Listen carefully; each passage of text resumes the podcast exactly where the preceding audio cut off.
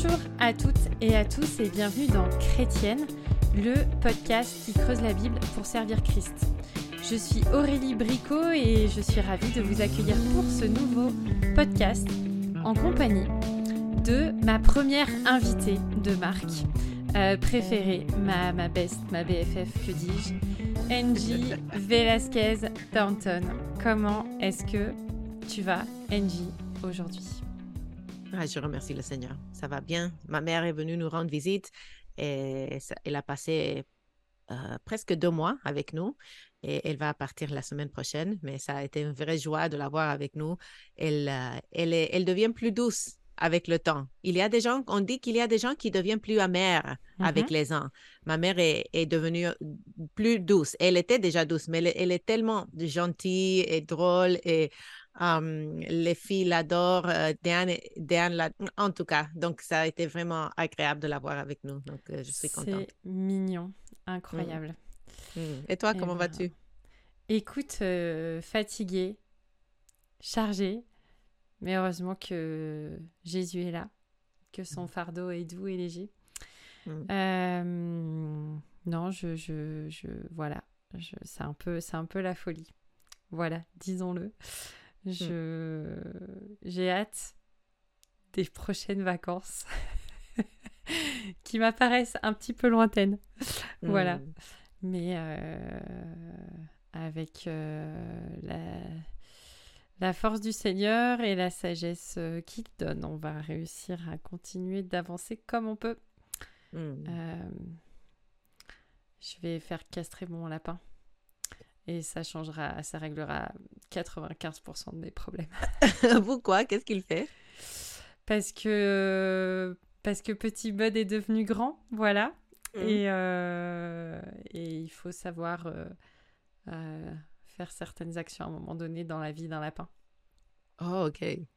Pour qu'il ne se reproduise pas. Mmh. Ad vitam aeternam. Même s'il est mignon, on ne fera pas un élevage de lapins. Désolé. Euh, aujourd'hui, euh, c'était pas une blague. En fait, tu, es mon invité, Angie. Euh, tu es mon invité pour parler d'un sujet qui te concerne de, de, très près et sur lequel tu as déjà écrit plusieurs articles, si je me trompe pas. Un, article. Un article. Mais je, je prépare, euh, j'ai écrit un chapitre pour un livre qui, que je vais publier, qui sera une, euh, un livre édité avec des contributions de différentes femmes, avec leurs témoignages de, de foi et de la fidélité euh, du Seigneur. Donc, j'ai écrit un autre article, chapitre pour ce livre qui parle de ce sujet très personnel pour moi que j'aimerais en partager avec euh, euh, vous aujourd'hui. Ok. Donc, tu as accepté euh, mon invitation ou tu t'es auto-invité. Personne ne saura vraiment la vérité sur, sur ça. Pour venir nous parler de ton expérience de fausse couche. donc, je vais te laisser la parole pour que tu puisses nous raconter un petit peu ton témoignage par rapport à, à cet événement dans ta vie.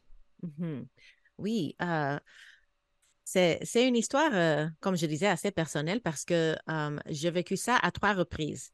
Et j'étais mariée depuis un an et demi la première fois. Donc, euh, Diane et moi, on s'est mariés en 2005 et on est parti à, Québec pour qu'il apprenne le français. Je le parlais déjà et lui euh, devait l'apprendre, même s'il est canadien, il est anglophone et les, cours qu'on donne ici aux anglophones ne sont pas tellement bons, donc il n'avait pas euh, retenu beaucoup de ce qu'il avait appris à l'école primaire, un peu à l'école secondaire. Donc, en tout cas, on est parti à Québec et on se préparait pour partir au Sénégal. Donc, quand j'ai je suis tombée enceinte, on était contents, on priait, on, avait partagé la nouvelle avec tout le monde.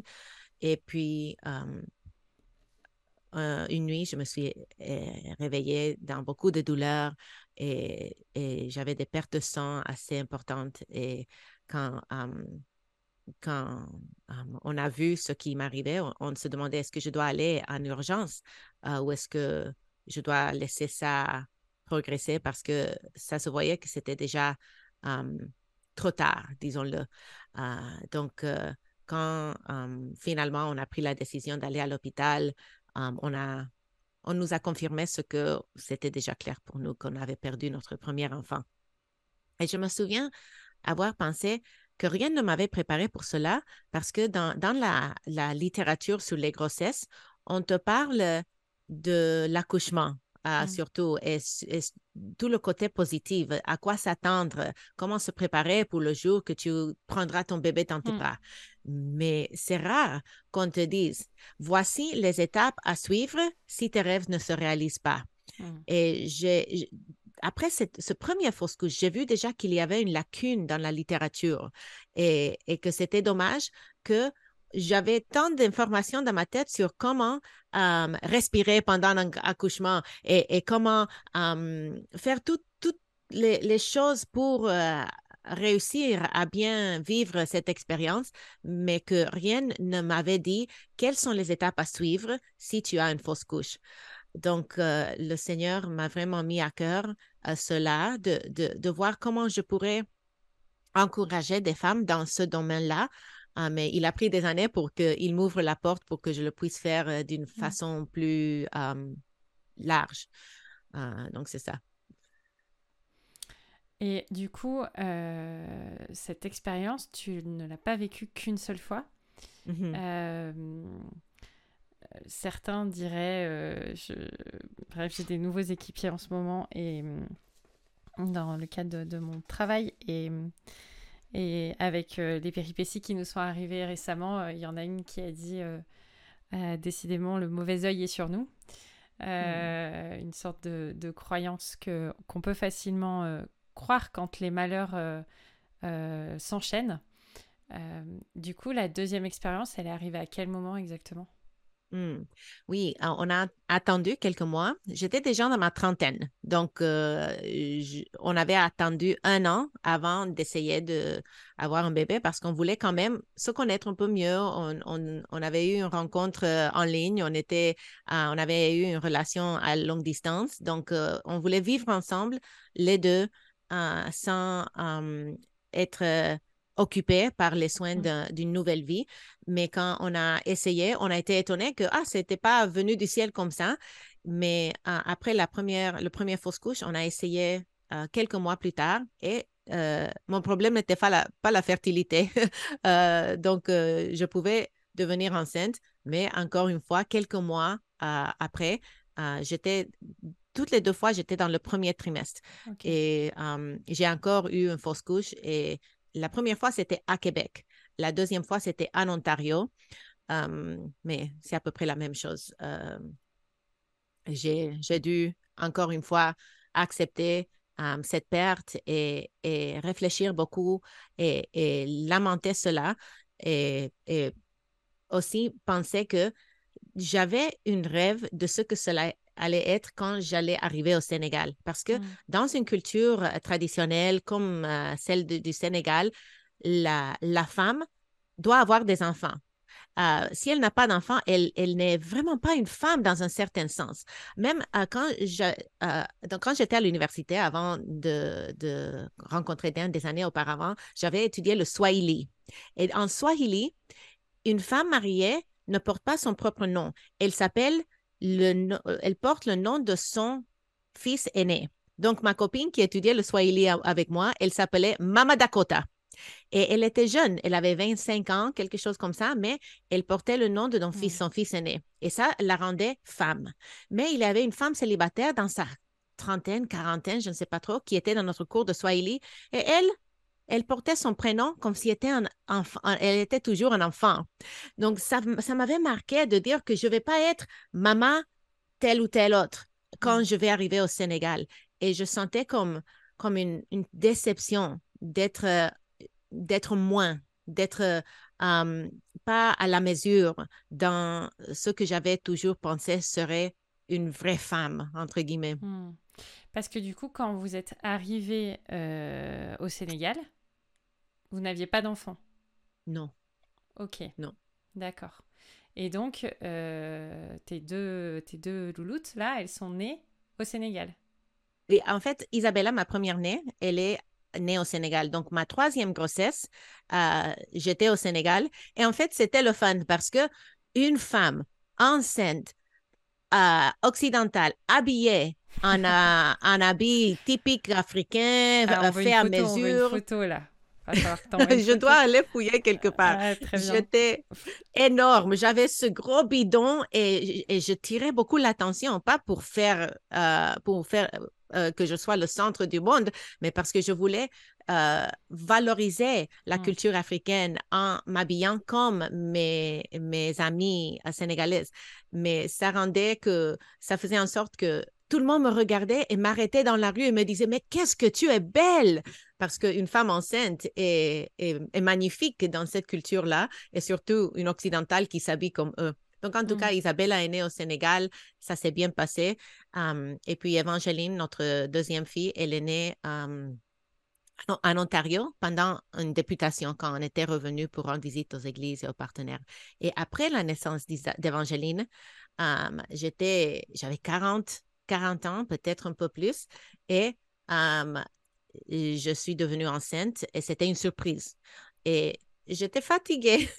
Euh, enceinte à 40 ans, c'est pas la même chose qu'enceinte à 31 ans euh, Mm. pendant ma première grossesse.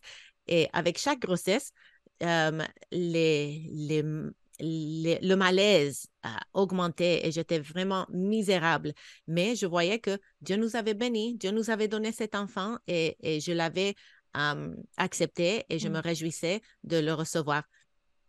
Et puis encore une fois, euh, j'ai um, expérimenté les, les douleurs et le saignement et je suis partie à la, à la clinique avec euh, une missionnaire infirmière qui, de notre équipe qui m'a accompagnée et, et c'est ça, on a, on a expérimenté ça encore. Donc là, du coup, c'est la troisième expérience, c'était au Sénégal.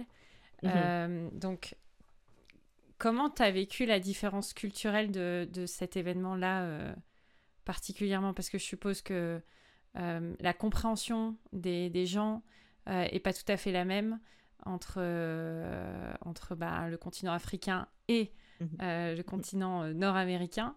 Mhm. Euh, co- comment est-ce que tu l'as mieux vécu ou est-ce que, est que tu as perçu une compassion euh, peut-être euh, différente à ce Mm. moment-là? Hmm. Ce qui est drôle, c'est que au Canada, ah, OK, je suis américaine, comme beaucoup de nos auditeurs et auditrices le savent, et aux États-Unis, quand on a une procédure médicale, même si on a de l'assurance maladie, on doit payer une portion de Hmm. tout ce qu'on se fait soigner. Tout le monde doit le faire. L'assurance ne couvre pas normalement 100%. Donc, quand j'ai eu mes deux fausses couches au Canada et on me demandait, est-ce que tu veux un curtage? Est-ce que tu veux une, un- une suppositoire pour arrêter le saignement ou est-ce que tu veux laisser ça tout seul? Donc, j'ai commencé à faire les calculs et je me suis dit, ah, un curtage, ça doit être cher. Non, non, je Mm. veux pas ça. Donc, j'ai dit, Donne- donnez-moi les, les suppositoires, je rentre à la maison. Je savais pas que la santé euh, universelle, accessible euh, gratuitement pour tous au, au Québec et au Mm. Canada aurait rendu les trois choix gratuits, tant l'un comme l'autre. Euh, donc, j'ai choisi euh, quelque chose sans avoir toute l'information nécessaire et je saignais pendant un mois.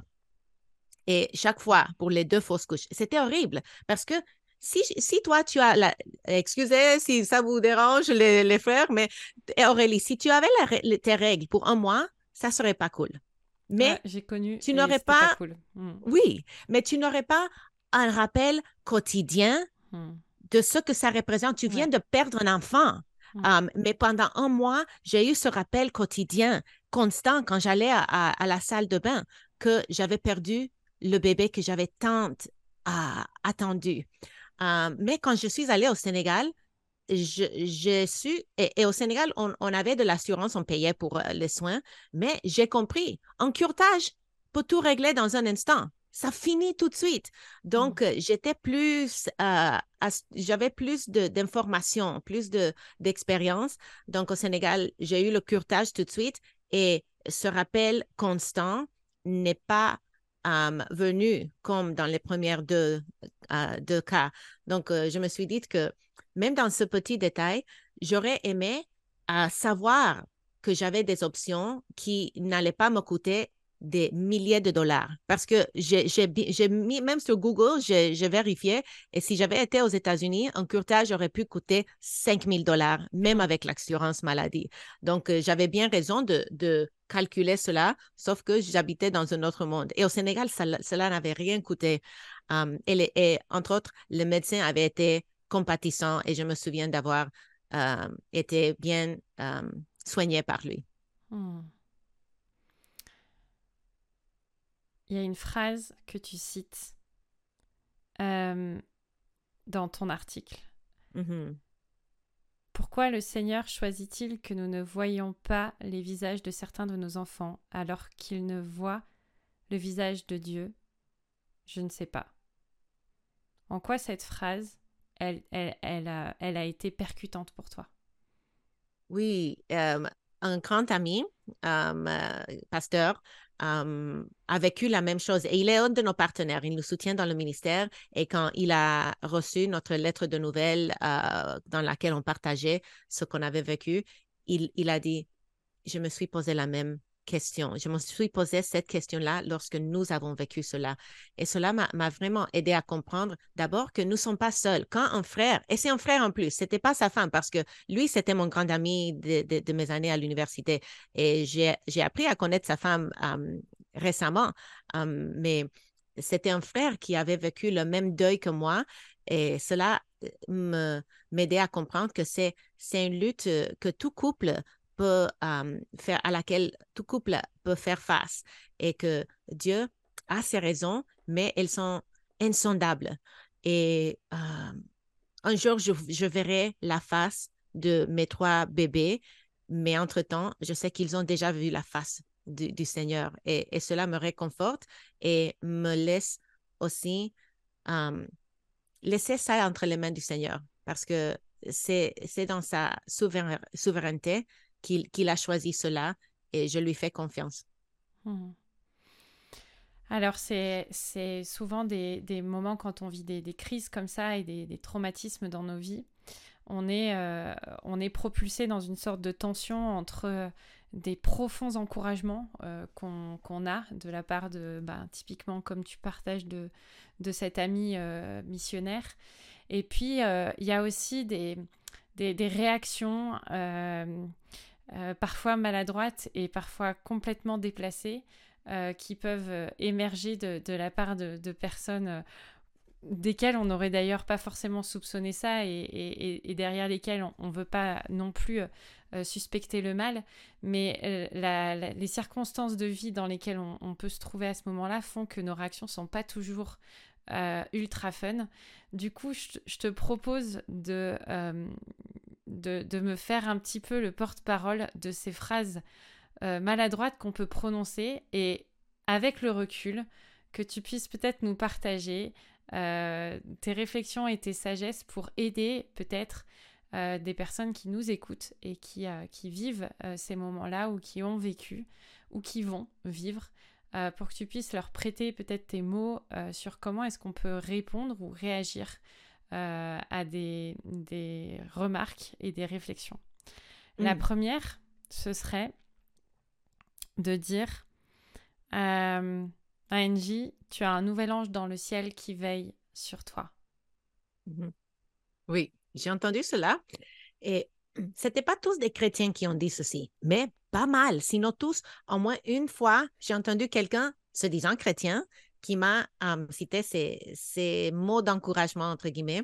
Et je sais qu'il le disait par amour, par sincérité, pour me, réconforter. Mais cette première, peut-être je l'ai mis en premier parce que c'est tellement facile de reconnaître qu'un chrétien qui a une assez simple connaissance de l'eschatologie, de ce qui arrive après la mort, c'est que nous n'allons pas devenir anges, que nous serons toujours des êtres humains et que nous allons avoir des corps glorifiés. Mais nous n'allons pas échanger notre humanité pour devenir quelqu'un d'autre. mais j'étais surprise quand même de, voir euh, et d'entendre quelqu'un qui se disait chrétien me dire cela. Et je n'ai pas corrigé. Pour, pour être clair, j'ai pas répondu en disant non, non, non, ça c'est pas théologiquement correct, ni pour celle-ci, cette phrase-là, ni pour les autres euh, dont on va en parler. Hmm. C'est c'est bien d'avoir la réflexion de de de pas reprendre forcément la personne, même si c'est pas tout à fait juste ce qu'elle dit, mais d'essayer de, de, cerner, de discerner le l'encouragement qu'en fait la personne euh, veut donner en, en, en exprimant euh, cette, euh, cette phrase. Une mhm. deuxième remarque.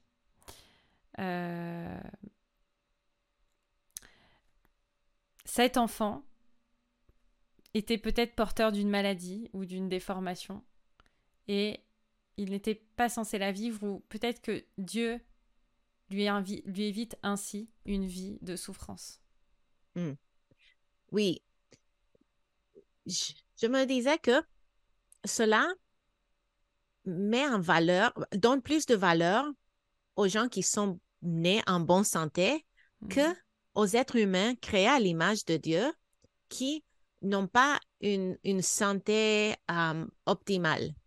Et je pense aux, aux amis que j'ai qui ont des enfants nés avec le syndrome de Downs ou euh, qui ont des enfants autistes ou qui ont d'autres défis physiques, de santé, quoi que ce soit. Et je me disais que j'aurais aimé mon enfant même s'il était né malade. Donc, me dire que ah, il était, il avait sûrement une déformation, donc il vaut mieux qu'il qu'il parte. Euh, c'était pas dit comme ça, mais c'était facile de le de l'entendre comme ça. Lorsque j'aimais mon enfant déjà, je le, voyais comme une réponse à mes prières et cela ne me réconfortait pas du tout. Cela me, faisait mal de l'entendre. Hmm. Et oui, mais parce que c'est beaucoup plus difficile pour toi en tant que femme que pour Dan, qui est un homme et qui, comme il n'a pas eu les sensations de porter un enfant, euh, n'a pas vécu cette perte physique. Ça, c'est une autre chose qu'on nous a dit. Et, et j'étais, j'étais, non, non, non, non. Ça, là, m'avait vraiment blessée parce que je me demandais, est-ce que ton mari n'aime pas tes enfants? Est-ce que toi, tu es la seule qui aime tes enfants? Parce que mon mari, aimait ces bébés-là autant que moi, sinon plus. Mmh. Euh, parce que ces bébés ne les rendaient pas malades.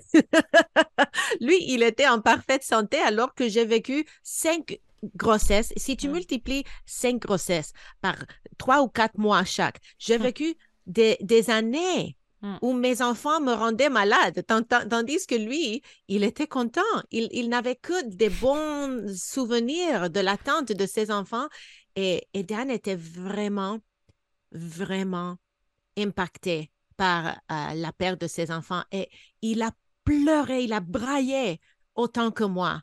Euh, donc, euh, dire que c'est difficile pour les femmes me, me, faisait penser, écoute, que le Seigneur t'aide, que, que, le Seigneur te, te, donne un peu plus de, de compassion parce que si cela arrive et que tu penses que c'est un problème pour ta femme, mmh. mais que ça ne te touche pas, ah, ça c'est triste en tout cas. Ah, peut-être je, suis dure, mais...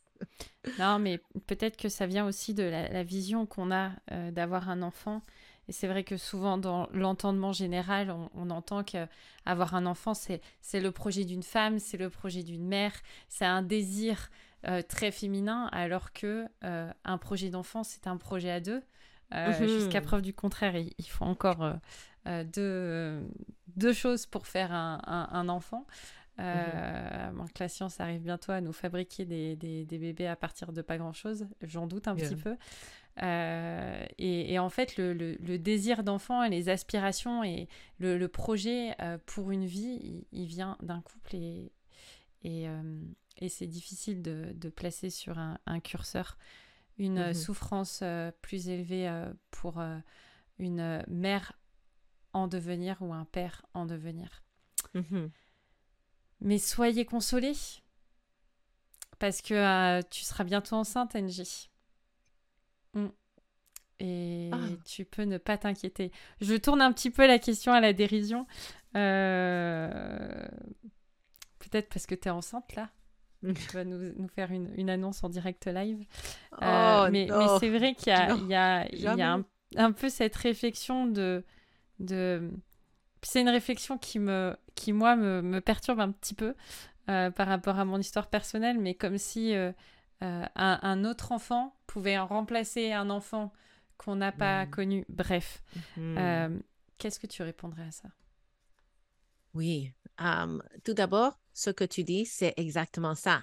Un enfant ne peut pas remplacer celui qu'on a perdu. C'est pourquoi euh, je pense que ces cinq enfants que j'ai que, que, que j'ai conçus avec mon mari, même si je ne connais que deux d'entre eux, entre, euh, et puis nous n'avons aucune assurance que mmh. cela va se produire. Et, mmh, mmh. et peut-être il y a même des, des, des, femmes ou des couples, des hommes qui nous écoutent, qui ont conçu, qui ont eu de fausses couches et qui n'ont jamais porté à terme un enfant.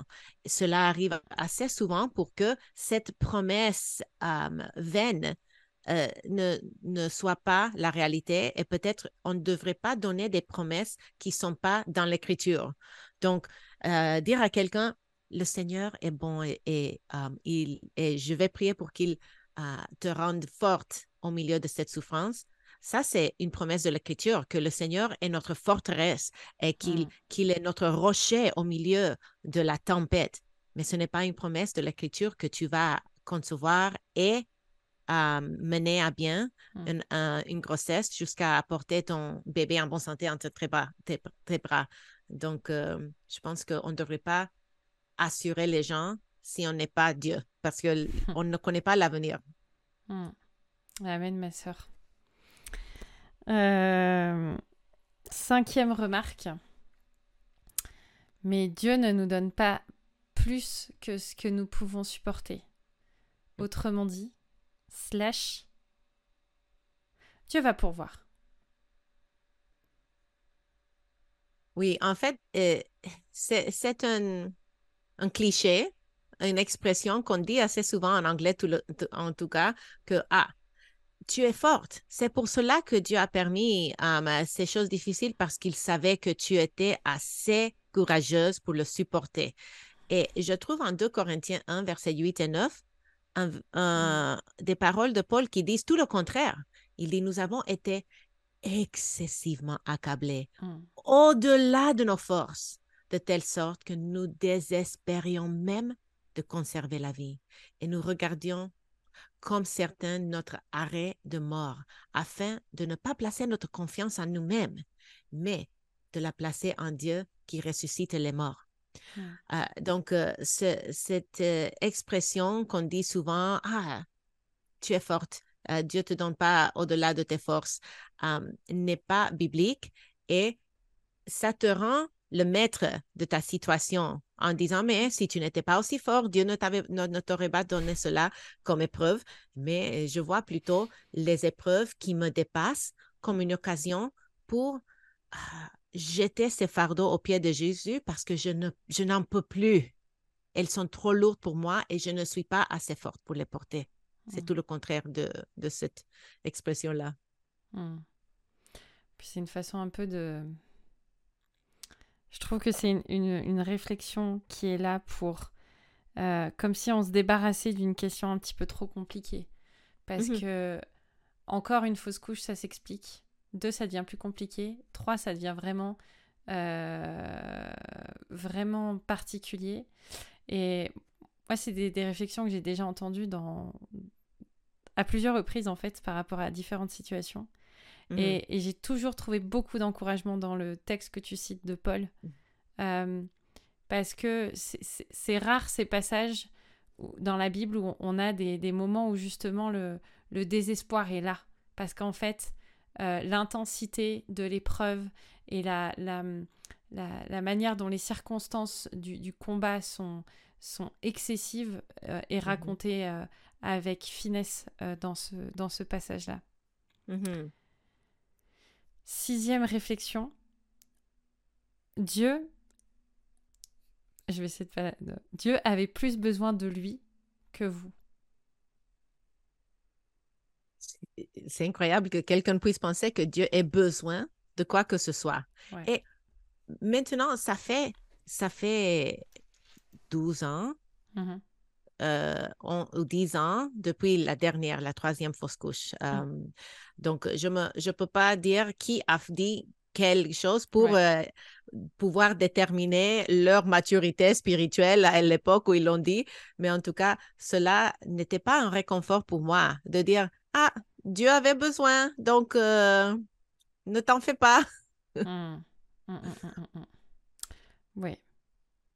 Il faut beaucoup de grâce. Parfois, se taire est la meilleure des réponses. Euh, on connaît ta passion pour la course à pied. Euh, la célèbre euh, concurrente du marathon de New York est, avec nous. marathon de Dakar, la célèbre marathon ah, reconnue mondialement. D'accord. C'est toi qui, qui fais les rallyes à Dakar. tu, tu, tu courais quand tu étais enceinte? Oui. C'est pas très sage quand même. Mmh. Oh, les, les, les gens m'ont dit ça et ça m'a fait vraiment mal parce que beaucoup de femmes, quand elles perdent un enfant, elles, elles remettent en question chaque petit choix. Est-ce que j'aurais dû mieux manger? Est-ce que j'aurais dû dormir plus? Est-ce que j'aurais dû moins m'inquiéter? Est-ce que j'aurais dû patati patata. La liste euh, euh, est longue de choses que j'aurais pu euh, faire différemment. Et, et, je luttais déjà avec la mmh. culpabilité parce que toute personne qui perd un être cher, même si c'est un adulte, dit Oh, j'aurais dû faire ceci, si seulement j'avais fait cela, si j'avais pas sorti cette nuit-là, j'aurais. Tu, tu, tu, me comprends?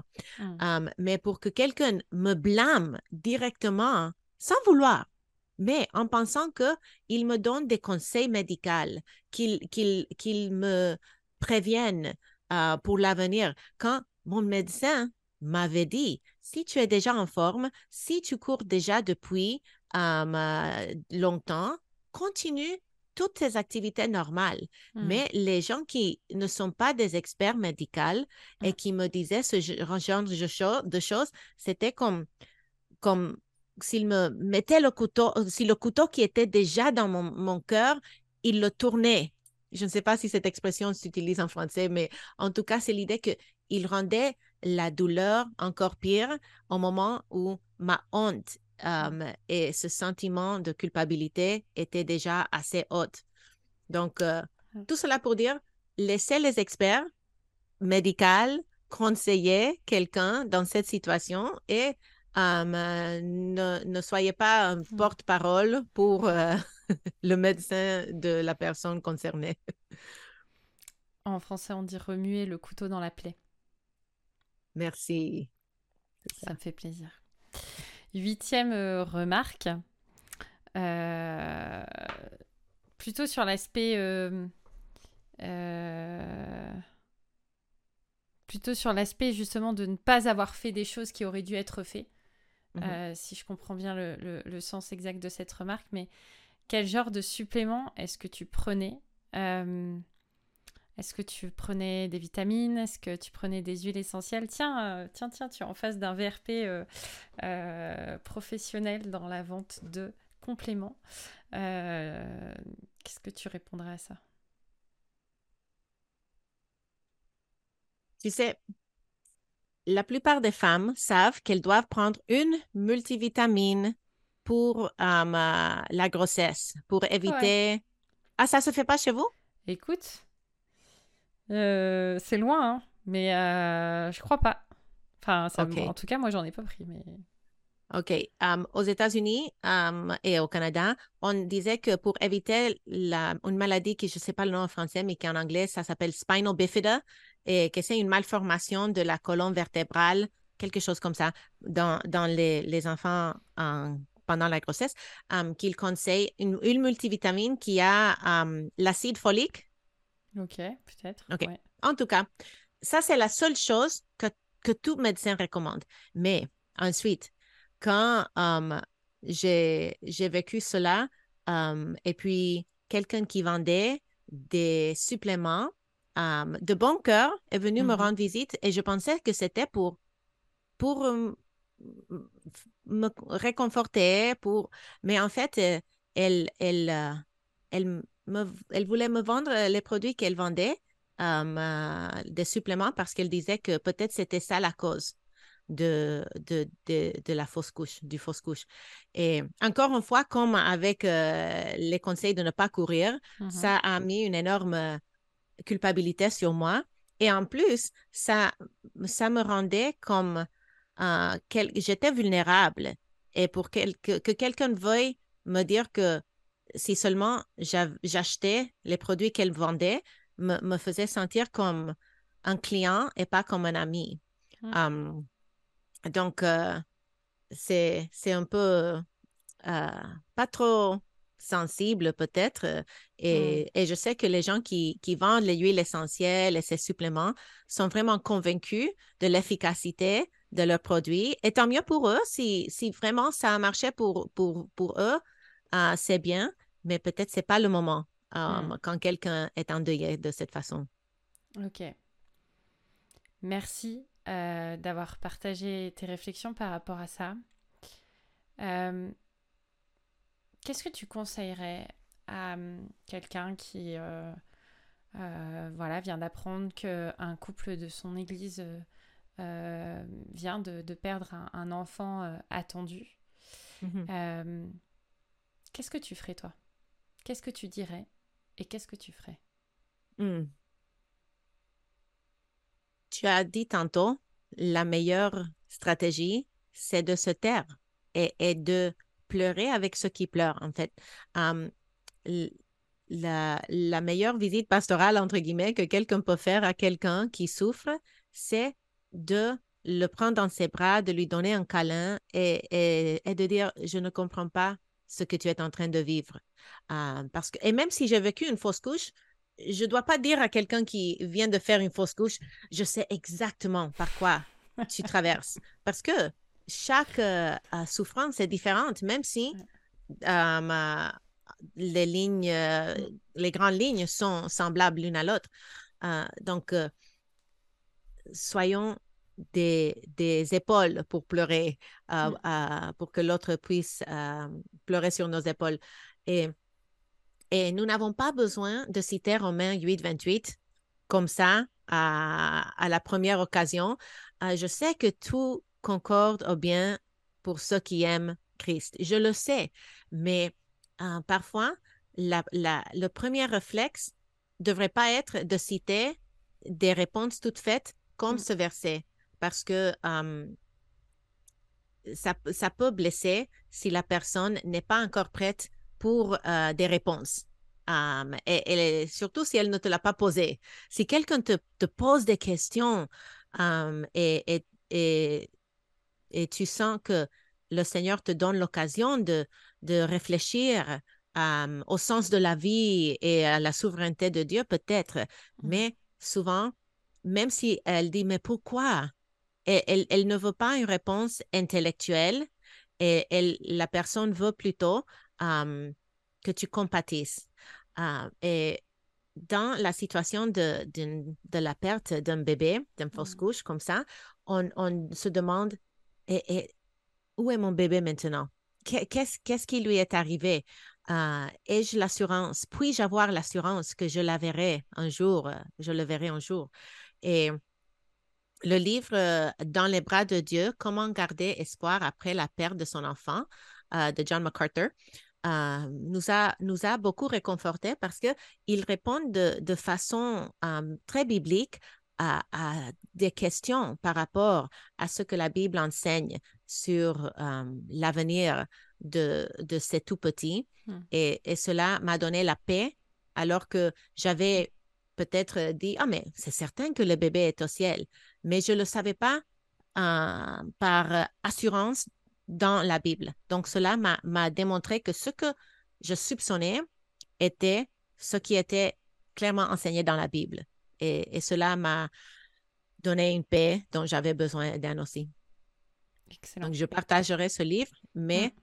peut-être pas au premier instant, mais plutôt avec, avec le temps, quand la personne voudrait en, lire. Parce que la première Mhm. chose, ce n'est pas un verset biblique, un livre, un traité, un Mm. article, un podcast, mais un gros câlin. Un gros câlin. Mm. Proposer de prier pour la personne qui est là. Mm. Euh, et puis après, il y a des aides très concrètes aussi qui peuvent se faire, Mhm. euh, comme euh, amener des plats tout prêts, proposer de faire des courses. S'il y a d'autres enfants, proposer de garder les enfants. Euh, Bref, il y a, il y a plein de, de choses qui peuvent venir d'une manière concrète sans avoir cette, euh, cette réaction à vif qui tend à vouloir étouffer la souffrance et la faire Mm. taire en trois secondes. Je, je, je pense... euh, Enfin, je, je sais- non, je sais pas. Euh, je, vais, je vais pas trop m'a- m'avancer, mais j'aimerais beaucoup qu'on on arrive à, à, à- à comprendre euh, dans, dans, dans notre entendement, dans notre culture évangélique, que en fait la souffrance, il faut du temps. Mm. Euh, et dans une, dans, une, dans- une vie qui va à mille à l'heure et où on veut tout résoudre avec trois mails et, et quatre messages WhatsApp, et ben voilà, il y a des choses qui demandent du temps. Et, et voilà, on voit que euh, des épreuves telles qu'une une fausse couche, euh, c'est aussi quelque chose qui, qui se règle dans le temps, physiquement, mentalement, émotionnellement. Euh, et puis il y a des choses qui laisseront toujours des traces, quoi qu'il Mhm. arrive. Mhm. Tout à Merci fait. Angie pour ce, Merci pour ton écoute. pour ce témoignage. Merci euh, de nous avoir partagé euh, cette expérience de ta vie malgré les difficultés et la délicatesse du sujet. Je te réinviterai dans mon podcast pour, euh, d'autres sujets. Et puis euh, voilà, en attendant, euh, on se retrouve la semaine prochaine pour un nouveau sujet. On vous redit que d'ici là, nous sommes disponibles si vous souhaitez nous écrire et échanger à chrétienne au singulier toutpoursagloire.com. Si ce podcast pourrait encourager un frère, une sœur euh, sur, euh, sur ce sujet, n'hésitez pas à lui partager, à commenter cette vidéo, envoyer plein de petits cœurs à Angie, lui dire qu'elle est géniale et, euh, et voilà, vous mettre des étoiles, 5 étoiles sur Apple Podcast. Bref, vous connaissez la chansonnette maintenant. Merci de votre écoute, merci de votre fidélité et on se retrouve mardi prochain pour un nouveau podcast.